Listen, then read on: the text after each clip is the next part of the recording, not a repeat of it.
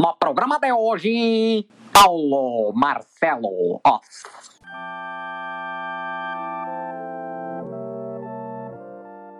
Antes da nossa conversa, dois rapidíssimos avisos. Primeiro que tivemos alguns probleminhas aí na gravação com o Paulo. Nada que comprometa a nossa conversa, mas você vai ouvir alguns chiadinhos que na hora da gravação a gente não estava ouvindo, então infelizmente ficou aqui no arquivo final, mas todas as mensagens e ideias estão bem claras aqui, a comunicação não está comprometida. E também lembrar mais uma vez que você pode participar das minhas mentorias de projeto ou do meu plantão de dúvidas, que são atendimentos personalizados com hora marcada para você que tem um projeto que está engavetado, está aí num beco sem saída e que você quer evoluir, ou um projeto que você ainda quer começar a desenvolver e precisa um pouco de metodologias, de guias, de algumas formas para ajudar o seu processo criativo. Se você quiser conversar sobre qualquer outro tipo de dúvida de linguagem, técnica, edição, uma exposição, uma publicação, o plantão de dúvidas é também um espaço pontual para a gente conversar. Espero que vocês gostem do papo de hoje. Bom dia, boa tarde, boa noite. Eu sou Gabriel Cabral e hoje eu tenho grande prazer em receber o Paulo Marcelo Oza, o PM para os íntimos. Obrigado por estar aqui, PM. Eu que agradeço o convite, Gabriel. Bom, PM é ilustrador, designer e você já pode ter visto o trabalho dele em publicações editoriais ou ainda na identidade de marcas, até de repente sem perceber que era o trabalho dele, mas que estava lá na concepção visual, em coisas do tipo um storyboard de clipe da Anitta e coisas por aí. Além de talvez ter recebido também um pouco do seu trabalho, tem poder viralizante. que mais para complementar ou corrigir a sua introdução, PM? É isso mesmo, é embalagem, storyboard, panfleto de festa em banheiro público, o que precisar, eu faço. eu diversifico mesmo. Muito bom. Para quem ainda não conhece, ou mesmo para os já conhecidos, não posso deixar de indicar que vocês confiram mais uma vez o trabalho do PM no arroba Paulo Marcelo Oz. Tem, obviamente, o link aqui na descrição desse áudio, lá para o Instagram dele. Vai lá me Ah. ver que vocês vão gostar muito. Isso, não, bom demais de seguir esse rapaz, gente. Ele é claro, vocês estão sentindo aí o carisma, né, que vem das Minas Gerais. Dá pra ver, né, por esse sotaquezinho. Aquela delícia, aquele abraço. Pra gente começar, PM, quando eu vejo o seu trabalho, de cara, visualmente, ele é sempre um abraço também. E a gente vai falar das diferentes temáticas e narrativas para onde ele vai se vertendo, mas eu acho que essa primeira camada de impacto visual é bastante forte. Então eu queria que você contasse um pouco dessa linguagem que você vem desenvolvendo há alguns anos, especialmente aí presente pela sua paleta, pela escolha de trabalhar com poucos elementos, pela luz chapada e, além, claro, do seu traço. Esse estilo que eu tenho trabalhado com ele me conquistou, né? Sempre tem essa pressão de tem que ter um estilo próprio, né? O artista tem que ter um estilo próprio, o fotógrafo tem que ter a linguagem para ser reconhecido. E aí, um dia me chamaram para fazer pôsteres para um restaurante. E os desenhos que eu fizesse para esses pôsteres seriam integrados também na identidade visual do lugar, que é o restaurante é a Central, aqui de Belo Horizonte, que até fechou por causa da pandemia. Nas referências, eles têm um grupo muito legal, um coletivo, que chama Broken Fingers, que aí eu fui tentar desenvolver na linguagem deles, os desenhos e tal. Acabou rolando demais para mim, assim. Para mim foi fácil de desenhar, eu super me encontrei. Eu consegui ter uma coisa de limpar a imagem, sabe? De, de colocar só o essencial. Que é uma coisa que eu tive muita dificuldade ao longo da vida, assim. Eu comecei fazendo retrato com lápis de cor, umas coisas assim, pixel art, realista, em site de Harry Potter. Depois eu fui para cartoon, eram várias coisas assim mais sujas, né, mais cheias de detalhezinho. E aí eu encontrei essa linguagem, e acho que eu me dei muito bem nela, assim, gostei muito. E aí continuei desenvolvendo e ela cada vez mais é mais minha mesmo, assim. É legal você falar isso, né? Porque a gente tem essa pressão, por um lado, digamos, né? De ter que se encontrar ou se definir, enfim. E você, na verdade, é uma pessoa super talentosa nessas todas pesquisas que você estava comentando que fazia antes. São super bem feitas e tem uma qualidade incrível, mas ao mesmo tempo acho que é legal também, assim, de fato se encontrar, né? E estar satisfeito com um caminho, né? Demais. Antes eu ficava incomodado porque eu sentia essa pressão, mas eu não tinha encontrado um estilo que eu quisesse seguir nele, sabe? Eu me sentia muito limitado. Eu também não pretendo, claro, fazer sempre nesse estilo. Eu gosto aí de um desafio. Nesse momento eu tô fazendo a capa de um álbum que a coisa vai mais pro lado da pintura, sabe? Mais suja. Eu continuo ainda mexendo com outras coisas, mas eu realmente me encontrei nesse estilo E aí tem esse prazer que eu não conhecia antes, que é da pessoa ver uma coisa e falar, nossa, achei que era você, porque é muito seu estilo. Ou então, às vezes as pessoas vêm e reconhecem que sou eu, me perguntam e falam, não, fui eu mesmo. Ah, que legal, então, reconheci. E aí, por, por, exemplo, os meus ídolos, né, assim, as minhas referências, são pessoas realmente que têm um estilo muito definido. Então, dá uma satisfação nesse sentido também, assim, de, ah, tá, eu tô me estabelecendo agora, tem uma linguagem que as pessoas bem já entendem que é minha. Eu acho que é um, uma conquista. Muito legal. Bom, isso estava num campo mais formal, né? E aí queria trazer para um lugar mais, então, dessas temáticas que estão presentes no teu trabalho. E aí, dividindo um pouco também da minha experiência nesses tempos sombrios que vivemos, durante esse primeiro ano pandêmico, eu tive uma dificuldade bem grande de criar trabalhos que dialogassem com esse momento tão maluco, perverso, enfim. Sim. E você, no entanto, conseguiu dialogar muito precisamente com as várias camadas com esse momento, né? Eu acho que é uma característica que já estava presente no seu trabalho, mas interessante como você fez isso dentro da ilustração. Quer dizer, não é também uma caricatura ou uma charge que tem, obviamente, o seu lugar próprio. Conta um pouquinho do que você fez nesses últimos tempos e tem vários caminhos que a gente pode seguir por aí, mas, enfim, de primeiro, o que te passa sobre isso? No Instagram, eu costumo postar o meu trabalho mais pessoal, assim. Eu não costumo ficar postando tudo que eu faço para outras empresas. Tem coisas que são totalmente no mesmo estilo do meu Instagram, mas eu acabo que eu não posto. Primeiro porque tem aquele período, assim, que você não pode postar porque a coisa não lançou ainda e tal. E depois, para mim, passou a onda. E nesse período de pandemia, eu já tenho essa coisa de não querer muito ficar postando coisa comercial, num espaço que eu considero, apesar de ser parte do meu trabalho, eu considero meu Instagram um espaço muito pessoal. Então eu já não gosto de ficar postando demais, sabe? Eu posto muito pouco. Na pandemia, eu postei pouco também, assim, não parece, porque algumas coisas ficaram indo e voltando. Aí Carolina Dickman postou, foi uma coisa muito louca. Reverberou muito, né?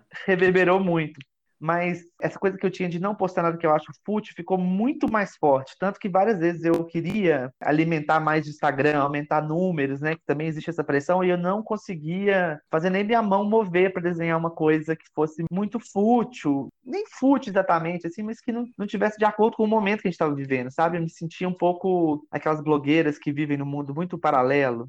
Nesse período eu fiz um trabalho muito legal, inclusive, que é o trabalho A Incrível Belo Horizonte, que eu ilustrei como parte de diversão, vários pontos turísticos aqui de Belo Horizonte. Eu comecei a trabalhar isso no comecinho da pandemia, mas eu, mas eu fui terminar em novembro porque eu não me sentia bem desenhando a cidade como um parque, por exemplo. Ainda mais uma coisa para ser vendida no momento que ninguém podia frequentar a cidade, que eu não queria estimular ninguém a sair de casa. Teve uma outra marca que eu desenhei para eles o reencontro de uns amigos lá em setembro do ano passado, quando teve aquele respiro, né, nos índices, que eram amigos se reencontrando, chegando na casa do amigo de máscara, tirando e tal mas também nunca postei, porque também achei um pouco descolado, sabe, assim, da realidade no momento. Que aconteceu foi isso, assim, a primeira coisa que eu fiz foi um agradecimento para os profissionais essenciais, que naquele momento, dentro das primeiras semanas, parecia mesmo o fim do mundo, né? Ainda parece, mas parecia mesmo, parecia que ia ser aquele cenário de filme que as pessoas iam invadir as lojas, iam invadir as casas, ia ser uma coisa meio filme de zumbi. Então eu ficava ali trancado em casa, podendo trabalhar em casa, sabendo que tinha gente que não podia parar. Então eu pensava no lixeiro que ia morrer, porque ele não podia parar, sabe? A gente não sabia nada da doença, era meio um filme de terror mesmo. E aí esse assunto realmente me tocou e a primeira coisa que eu quis fazer foi esse agradecimento aos profissionais essenciais. E aí repercutiu bastante também.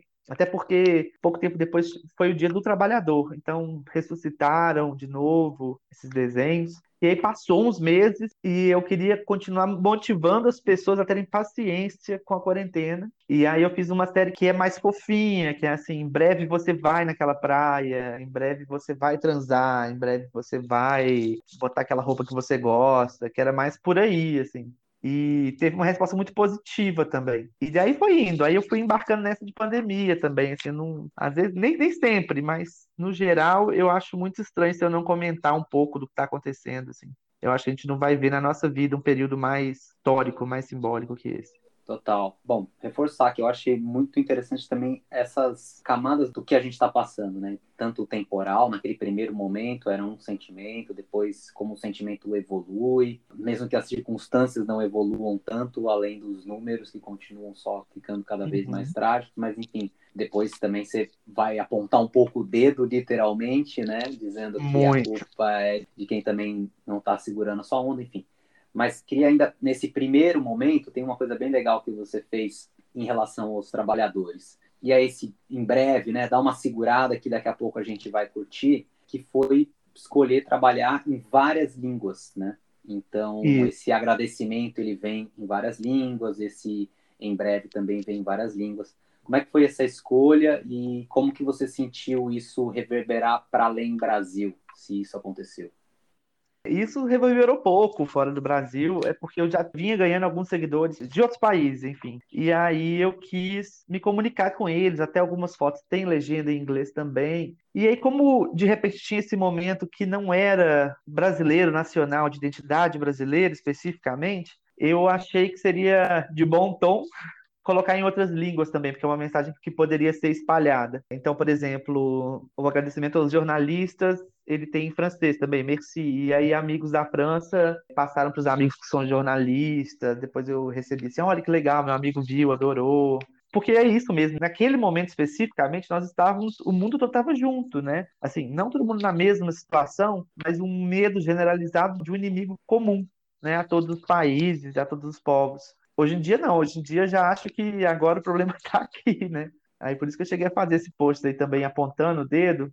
Foi um momento de revolta. Tem coisas no meu trabalho que ficou meio fofinhas, assim. E quem convive comigo também pode achar que eu sou muito agradável, alguma coisa, ou divertido, mas eu sou muito isqueirinho, sabe? Eu sou muito de botar fogo nas coisas, de ficar nervoso, revoltado. E aquilo ali foi uma expressão muito clara de mim. É isso mesmo. Beleza, o governo tá um lixo, não tá fazendo nada, e ninguém está ajudando. Porque a responsabilidade, ela é do governo, claro. E eu vi alguns discursos falando que as pessoas que não têm que cobrar as pessoas de nada, porque a responsabilidade é do governo. Mas, cara, se você acha que o governo não está fazendo, que eu acho, por exemplo, o mínimo que eu queria era poder contar, então, com as pessoas que são opositoras ao governo, que no caso é o meu público e o meu ciclo social, assim. E aí eu via só gente viajando, só gente na praia, gente no restaurante, no meio da cidade o tempo inteiro. Ah, não, mas a lei permitiu. Eu assim, cara, mas você sabe que não pode. Você sabe que você não pode juntar com esse tanto de gente agora. Não importa se está permitido, se não está permitido.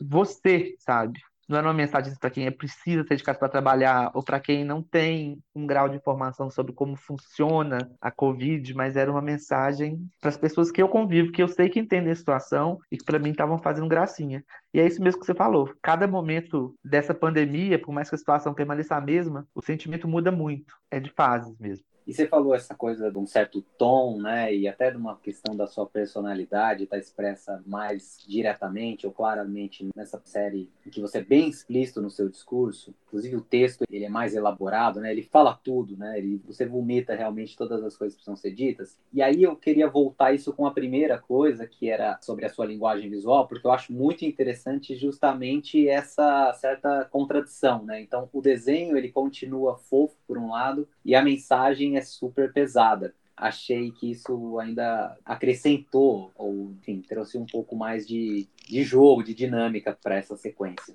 É, assim, foi um momento ali emocional, ainda um pouco calculado sempre, né? Porque quando você vai desenhando, já passa um tempo ali, não é no calor do momento que sai um desenho, porque ele demora ali um pouquinho para fazer. Então tem essa coisa de calcular um pouco, e eu tenho tido cada vez mais isso, de entender que a mensagem pode ir mais longe se você limitar alguns elementos. Algumas vezes, na época que eu fazia cartoon, é, charge, estava indo muito bem também. Também é uma coisa que eu parei de fazer porque eu sentia que eu não tinha mais nada a dizer eu não tinha mais nada a dizer e não fazia sentido para mim continuar com uma página de, de chat, de tirinhas, assunto, de repente alguém estava esperando que eu comentasse. E eu gosto de zoar muito, né? De fazer muita piada. E eu vi que cada vez mais eu estava ficando sério, então eu fui levando isso para outro lado, para outro caminho. As imagens que tem lá ilustrando, elas são imagens mais assim poéticazinhas ou mais tranquilinhas, porque eu sei que o texto já estava muito direto, muito pesado. E as pessoas, mesmo quem concorda, talvez se sentisse mal em compartilhar, em passar essa mensagem adiante. Que hoje em dia a gente tem que calcular um pouquinho isso também, né? Assim, para onde que a coisa vai. Se você quer que ela chegue mais longe, você tem que diluir um pouco a mensagem. Conta um pouco então para a gente, a partir dessas ideias que você trouxe agora, de um pouco de estratégia nessa comunicação, do que eu vou comunicar, como que eu vou comunicar, também relacionado com esse tempo tão próprio da ilustração que você falou. Não é uma coisa que você senta ali e, num risco, a coisa sai pronta. Como é que se dão as suas criações, elaborações de ideias, rascunhos, e, enfim? Eu tenho começado mais a partir de um tema mesmo. Eu estou sempre com uma caneta. Agora, enquanto a gente está conversando, eu estou riscando aqui um papel, está todo rabiscado já, uma folha. Essa mão é inquieta. Então, às vezes, eu estou com algum tema na cabeça, alguma coisa está me prendendo. Muitas vezes eu fico querendo fazer material que tem a ver com diversidade sexual, por exemplo, mas não vem nenhuma ideia específica. Estou esses dias pensando nisso, faço um risco aqui que eu falo, ah, tá, isso aqui ia dar um desenho legal. E aí eu junto as duas coisas. Geralmente é mais por aí quando a imagem e a ideia se encontram. Eu adoro alguns trabalhos de artistas que não necessariamente têm um grande significado por trás, são só estéticas. Mas eu tenho dificuldade de sentar e fazer uma coisa puramente estética. Ela tem que ter alguma coisinha por trás. Ou fortalecer algum elemento de Brasil, ou de diversidade sexual, étnica, quer que seja, né, de body positive, sou engajadinho aí nesse aspecto, ou então questões de política, de pandemia, alguma coisinha tem que ter, assim, na temática. Até queria ser mais puramente estético, mas é complicado.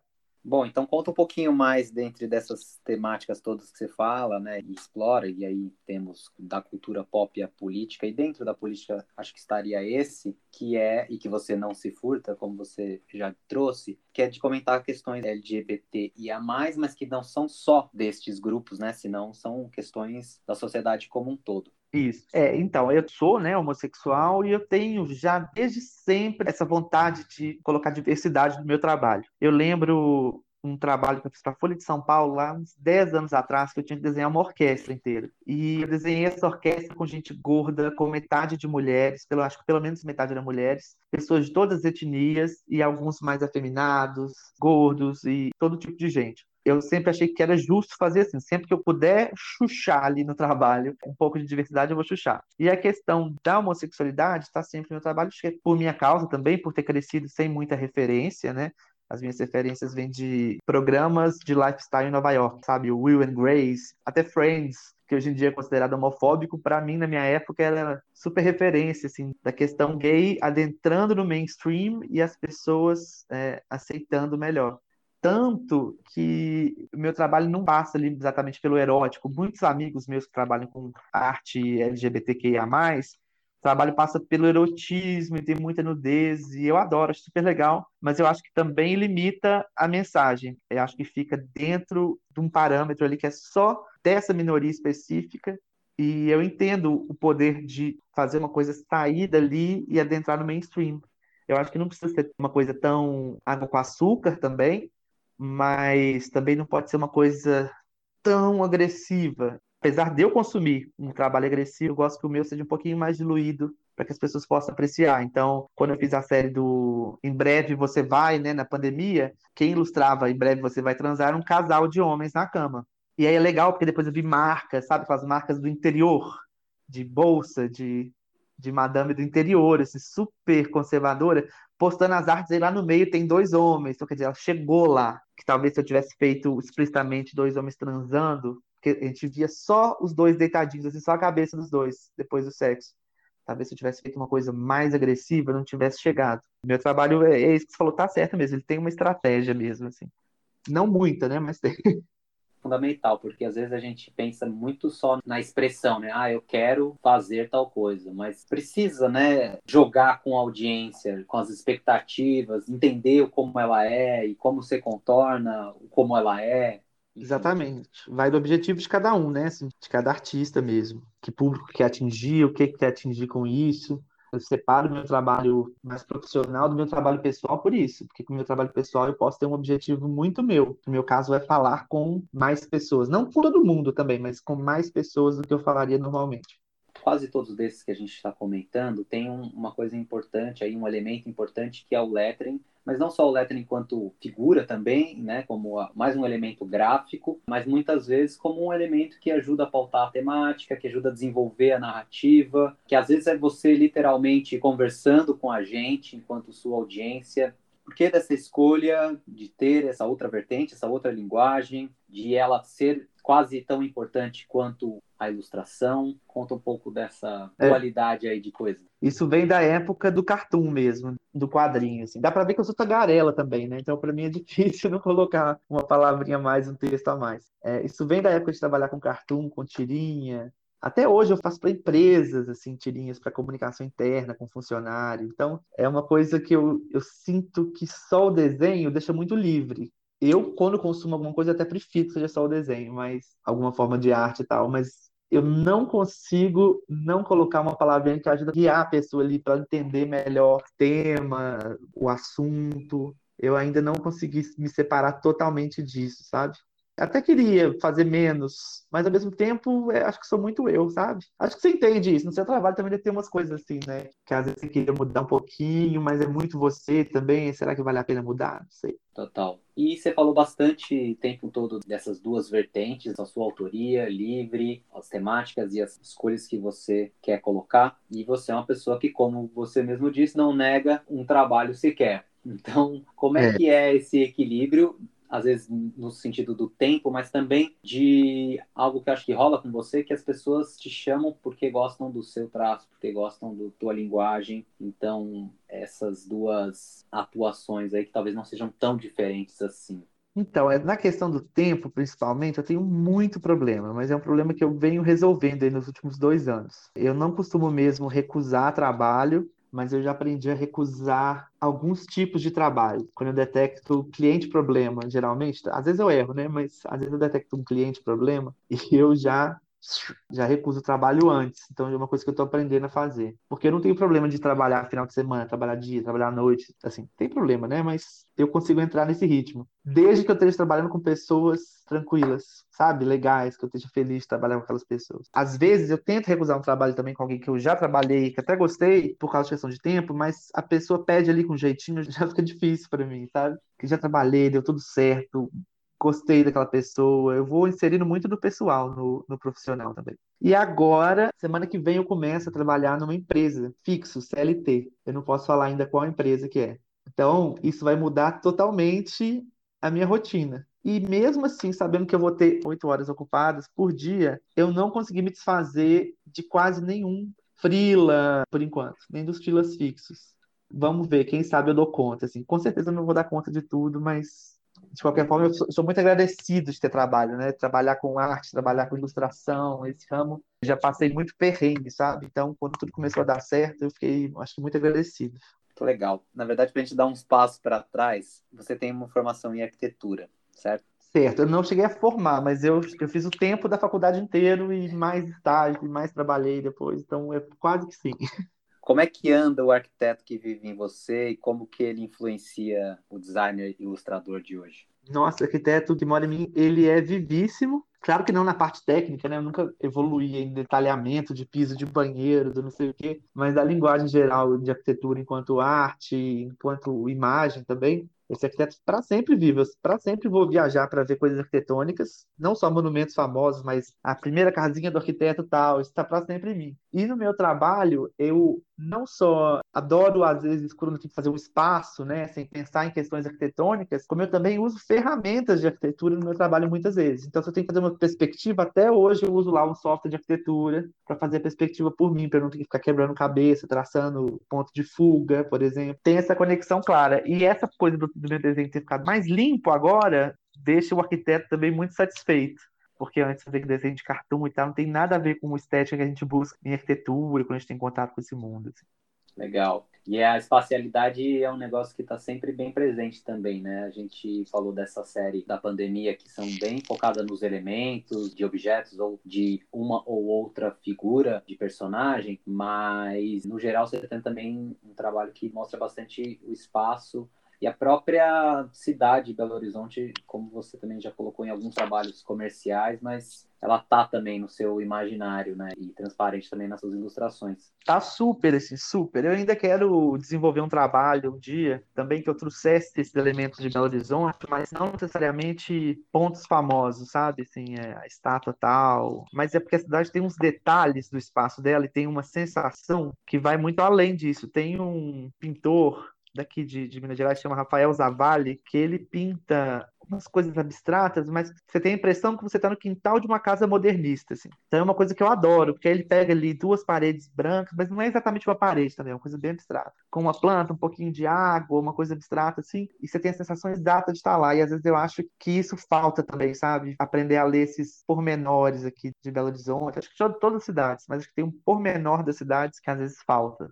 trabalhos. Então acompanhe aí PM, Paulo Marcelo Oss, para vocês ficarem atentos aos próximos trabalhos que ele vai trazer para gente. E para a gente encerrar aqui hoje, queria te perguntar o que não te perguntei, o que mais precisa ser dito, o que é fundamental você se expressar nesse momento. Eu acho que o fundamental, para mim, vou tomar isso como se fosse assim, dê um conselho para quem quer trabalhar com isso, sabe? Vou pensar um pouco por aí, assim, ou para quem já trabalha. Para mim é fundamental você conseguir ser um pouco versátil. Aquela imagem da pessoa, aquele artistão de antigamente que entrava no lugar, gritava com todo mundo, né? gritava com o cliente, fala: "Não, mas é assim que eu faço, que é a minha visão". Eu acho que esse tipo de pessoa já morreu e a dica que eu aprendi assim na última década, principalmente, é aceita mais um pouquinho a visão do outro também. Aprende a fazer outras coisas, até tecnicamente também. Se eu fosse deixar um conselho, seria isso. Muito bom. Muito obrigado por você trazer a sua visão pra gente. Eu, eu te agradeço demais.